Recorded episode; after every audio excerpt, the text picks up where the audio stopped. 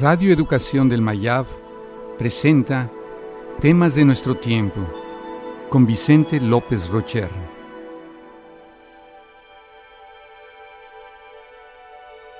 Las matemáticas. Las matemáticas son, más que una actividad humana y cultural, representan abstracciones que se vinculan estrechamente con la realidad física. Aparentemente, no somos capaces de comprender el universo sin el mundo de las matemáticas. Ellas nos han permitido encontrar un orden en el comportamiento de los objetos que nos rodean, el crecimiento de una semilla, el comportamiento de los planetas o la trayectoria de las galaxias. El éxito de las matemáticas se debe, en parte, a que la mente humana es inconsistente en sus juicios. Más allá de la imprecisión de nuestra mente, parece existir una realidad más precisa que la alcanzamos a comprender a través de las matemáticas. Platón afirmaba que las matemáticas no tenían el mismo tipo de existencia que los objetos físicos.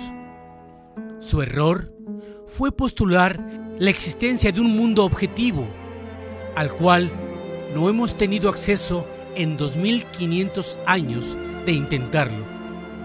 Hoy más bien hablamos de un mundo físico, uno matemático y uno mental. El análisis matemático nos permite comprender la expansión del universo, su velocidad y su forma, pero también demuestra la existencia de las antipartículas. El desarrollo de series de potencias pueden explicar el origen del universo. La función delta de Dirac demuestra que el origen de una función puede ser cero, lo que da fuerza al argumento de que las fluctuaciones de la onda fueron las que dieron origen a todo lo que existe. Desde el punto de vista teórico, no tenemos una explicación de la forma en que pueden aplicarse las leyes matemáticas al mundo físico con tan extraordinaria precisión. Pero es aún más misteriosa la forma en cómo logramos percibir la verdad matemática. Como respuesta a estas preguntas es que los científicos han intentado dar una existencia independiente a algo que está más allá de nosotros mismos. Un mundo objetivo que se revela en la belleza de las matemáticas.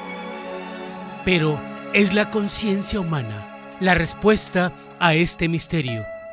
De alguna forma, aún no comprendida, ella tiene una fuerte participación en la percepción y la construcción que hacemos de la realidad que observamos día a día.